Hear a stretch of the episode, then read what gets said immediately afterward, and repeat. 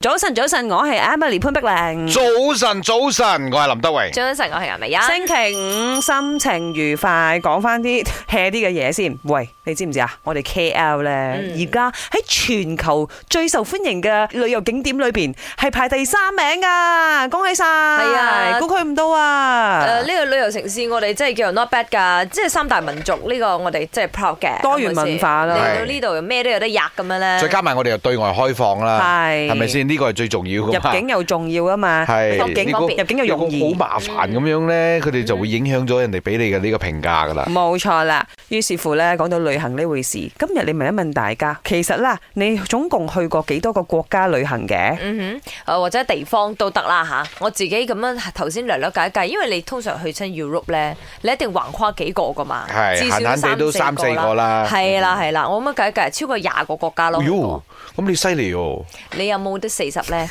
應該 under 十個，吓？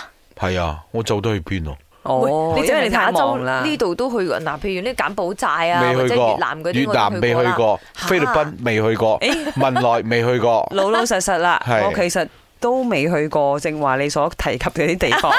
唔係因為我旅行嘅方式啦，係嗰種我可以去意大利去三次，嗯去法國去五次，即係咁係我嗱係嗰呢種啲咪人叫嚟 T twenty 嘅。啦，你行嗱開啦係咪你你。我下係嗰泰國個啊我 T 其實 twenty 係想 highlight 我專一呢件事我係 嘅印。尼啦，咁係啊係咪韓國啦哦，世一大咧，我都係 聽嘅，OK。我正話要強調嘅係，我如果去一個地方，我中意嗰個地方，重複我會不斷地去。不本來斷地之前都有機會去重複嘅。美國、加拿大咁樣啊嘅，跟住 pandemic 就唔得啦。好，嗯咁我哋真係要老老實實計下，到底你去過幾多個國家旅嗯行？林生其實雖則話佢 under ten 啦，咁啊可能 under ten 啊，你韓國、日本嗰啲都去過，係咯係咪先？咪咪就係呢啲咁樣嘅亞洲國家咯。你去澳洲嗰時候，你由 Perth 行到去 m e 你唔好以為我唔知啊，會唔咯係同我講我啊想請問啦，澳洲咧由 Perth 到去 Melbourne 啦，都係一個國家啦都係一個國家嚟咁啊係啦嘅喎。你中國中國係大，冇得否認，但係都係繼續一個國家嚟。早晨啊，三位主持人，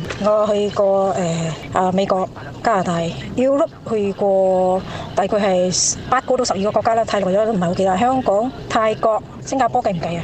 啊，柬埔寨，仲有誒、呃中國好幾個地方啦，同埋韓國啦、台灣誒、呃全部都係超過一次嘅。早呃晨，我去過廿五個國家，最好聊嘅誒國家係 Norway 咯。誒、呢個年尾我會去 Finland 咯。